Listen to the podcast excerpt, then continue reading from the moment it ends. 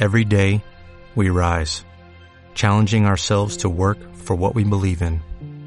At U.S. Border Patrol, protecting our borders is more than a job, it's a calling. Agents answer the call, working together to keep our country and communities safe. If you are ready for a new mission, join U.S. Border Patrol and go beyond. Learn more at cbp.gov/careers.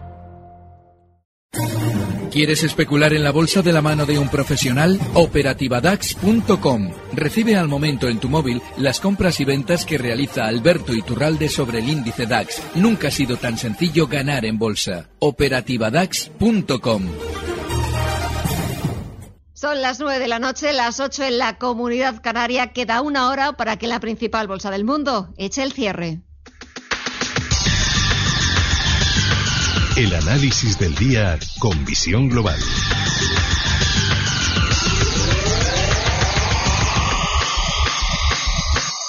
Y saludamos a Alberto Iturral de Analista Independiente. Alberto, buenas noches. Muy buenas noches. ¿Qué tal estás?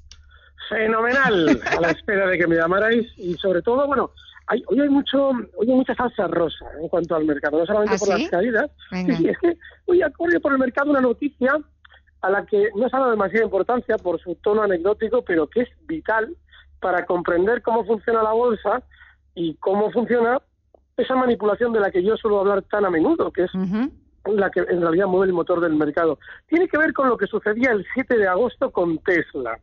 Ese día Tesla, que venía subiendo durante varias sesiones con cierta velocidad, Elon Musk, el CEO de la compañía, eh, publicaba un tuit en el que de- eh, venía a decir más o menos que esta compañía, Tesla, que venía en ese momento cotizando justo en zonas de 3, 365 dólares, eh, tenía intención de sacarla de bolsa. Lógicamente, para tú sacar de bolsa con el, eh, la- el consenso de todos los accionistas, tienes que pagar un precio que nunca se ha visto en la compañía. Es decir, el mayor precio que se va a ver a partir del momento en el que tú hables, como hasta entonces. El mayor precio que se había visto eran justo 389 dólares. Con mucha picardía, Elon Musk promete pagar, si saca la compañía de bolsa, 420 dólares. Bueno, pues eso es importantísimo. ¿Por qué? Porque justo en ese momento, cuando él hace las declaraciones, el valor en esa misma sesión había ascendido desde 340 dólares hasta los máximos en 387 dólares. A partir de ahí, claro, todo el mundo decía, coño, este va a sacar la compañía de bolsa, va a pagar 450 dólares. Bien. Pasan las sesiones y el valor se gira a la baja. Se gira a la baja hasta el punto de que hoy ya cotiza en niveles de 261 dólares. Y aquí viene la noticia. Hoy nos enteramos de que en Estados Unidos le han denunciado a Elon Musk por lanzar información falsa a sabiendas con el fin, atentos, de romper las posiciones cortas en el valor. Y es que en Tesla había una gran cantidad de inversores bajistas. Lo que hace Elon Musk es sacar una noticia falsa al mercado para disparar el precio al alza inicialmente y a partir de ahí vender en los títulos mientras cierran los cortos esos especuladores bajistas antes de hacer caer el valor. Claro, ¿cuál es el problema? Que no solamente hizo cerrar cortos a los especuladores bajistas, también hizo comprar o inspiró compras a muchos inversores normales que esperaban una subida hasta 420. No son inversores, son especuladores porque en realidad la compañía iba a salir de bolsa. Bueno, pues ahora se enfrenta a esa demanda, tiene ya tres por ese mismo acto y sobre todo lo que eso evidencia, Gemma, es que es lo que siempre explico y es que en las compañías siempre de dentro sale información falsa para generar posiciones en bolsa. En este caso, de una manera descaradísima, por parte del fundador de Tesla, para romper las posiciones bajistas antes de él vender títulos y hacer caer el valor, como luego ha hecho hasta un 32%. Pero a mí más que rosa me parece crónica negra. No, porque en cierto modo aquí todos los que caen son especuladores. A mí Crónica Negra me parece lo del Banco Popular, que ahí están engañando a todo el mundo. Bueno, eso es, banco que eso no- es negrísimo. Eso es, ya vamos, en el negro absoluto, bien. Pero en este caso, yo siempre digo lo mismo, digo, a ver, los especuladores somos mortales y en cualquier momento vamos a caer, no nos podemos quejar. Aquí ya se viene llorado. Bueno, pues en cierto modo, en este caso me resulta divertido, sobre todo el descaro con el que un eh, responsable de una compañía de bolsa está manipulando el valor de cara a todo el mundo para que luego nos vengan a decir que, por ejemplo, como en febrero, cuando avisábamos de que esto iba a caer, sobre todo la banca, que nos digan que no, no, no, que los bancos están fenomenal y que la banca tiene una salud envidiable. En la bolsa española, ¿qué, qué estás viendo? ¿Por qué estas caídas? en realidad estas caídas mm, no tienen que ver con algo que esté sucediendo, tienen que ver con algo que sucedió. Ahora mismo he hecho referencia al mes de febrero. En ese mes la banca nos publicaba en bloque unos resultados maravillosos y la banca es precisamente el sector que más pesa en el IBEX. Eso lo que implica es que si nos estás publicando unos resultados maravillosos y las cotizaciones ya no marcan nuevos máximos, podría estar sucediendo que esos resultados se están publicando así para vender títulos en bolsa antes de caer. Bueno, pues fue exactamente lo que avisábamos que sucedería en febrero y es exactamente lo que ha sucedido. Ahora, ¿qué es lo que pasa? Ahora pasará todo lo contrario. Cuando la, banca se empezó a desplomar, y nos preguntaban en los consultorios, oiga, eh, ¿se puede comprar ya? ¿O qué tiene que pasar para que podamos comprar? Bueno, yo explicaba, tienen primero que caer mucho los dos grandes, BBV y Santander, que son los que arrastran al IBEX ahora a la baja, y tienen que aparecer las noticias negativas. Bueno, pues nada, hoy ya las hemos empezado a tener. Es que ha sido una sesión tremendamente bursátil.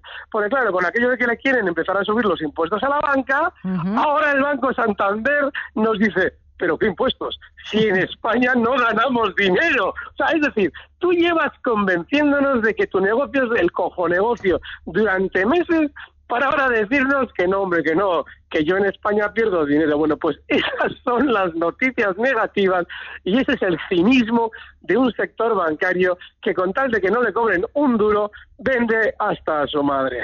Y si dejamos los bancos y hablamos de Telefónica, bueno, esa es otra. Telefónica viene y es que es que de verdad que es, es esperpéntico. Si echamos solo un poquito de memoria, también hasta febrero. Vamos, hoy estamos volviendo a febrero porque ahí es donde se fraguó todo. Eh, habrá que recordar cómo cuando Telefónica estaba descendiendo aparecían noticias maravillosas. Atentos, la mejor noticia que Telefónica eh, se le ocurrió sacar al mercado era que había conseguido refinanciar su deuda. Es decir, estábamos fatal y ahora estamos muy mal, pero hombre, no estamos fatal. Es decir, y nos lo vendía como una maravillosa noticia. Claro, a partir de ahí ya no sabía ni qué inventarse, que si igual hacían cotizar o sacaban a bolsa O2 en, en Gran Bretaña, que si sacaban su filial argentina a bolsa. Sí, ya un día ya para rematarlo con Telefónica en 8.30 aparece Payete diciendo ya no, no, si el precio objetivo de Telefónica son 10 euros. Es decir, toda esa patraña que han utilizado las agencias toda la vida la estaba utilizando el mismísimo presidente de la compañía. Bueno, eso obviamente lo que te da a ver es que desde dentro están vendiendo el núcleo duro que ha colocado ahí a Payete, está vendiendo títulos y necesita pues que salga su eh, bueno, su clon ahí a decir eh, barbaridades de ese tipo. Bueno, pues nada, a partir de ahí lo que ha pasado es que Telefónica,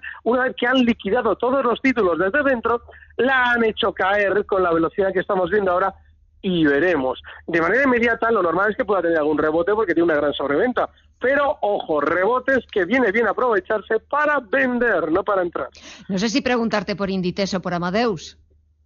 Sí, el caso de Amadeus es la leche, porque fíjate, cuando hace también unos meses teníamos la duda de cuál sería el valor que entraría en el IBEX 35 eh, con la salida de Avertis, yo decía, bueno, lo normal es que entre sí Automotive porque está súper vertical a la alza. Vale, pues estas últimas semanas, que Amadeus también había estado vertical, es un valor con una tendencia alcista desde que volvió a cotizar en bolsa, nos encontrábamos con que aparecía la noticia, sale el Deutsche Bank del Eurostox 50 y entra Amadeus.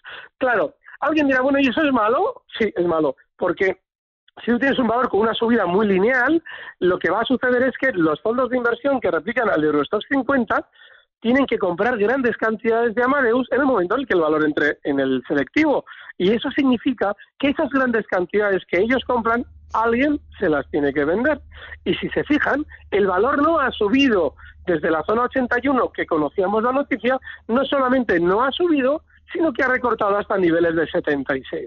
Significa que se está produciendo una distribución en el valor peligrosísima. No quiere decir que se vaya a desplomar, pero sí quiere decir que Amadeus ya tiene que estar un poquito al margen de nuestra atención, porque quizás lo que ese núcleo duro está vendiendo a los fondos que replican la de nuestros 50 lo va a rentabilizar si luego hace descender el valor como aparentemente por ahora ya está haciendo. Hay que tener cuidado. El caso de Inditex es diferente, porque Inditex hace ya también eh, un par de meses nos contaba cuando había subido desde 22.66 hasta el nivel 30, nos decía que bueno, que nombraban consejero o no sé qué director general, no me acuerdo el cargo, era un cargo bastante normalito.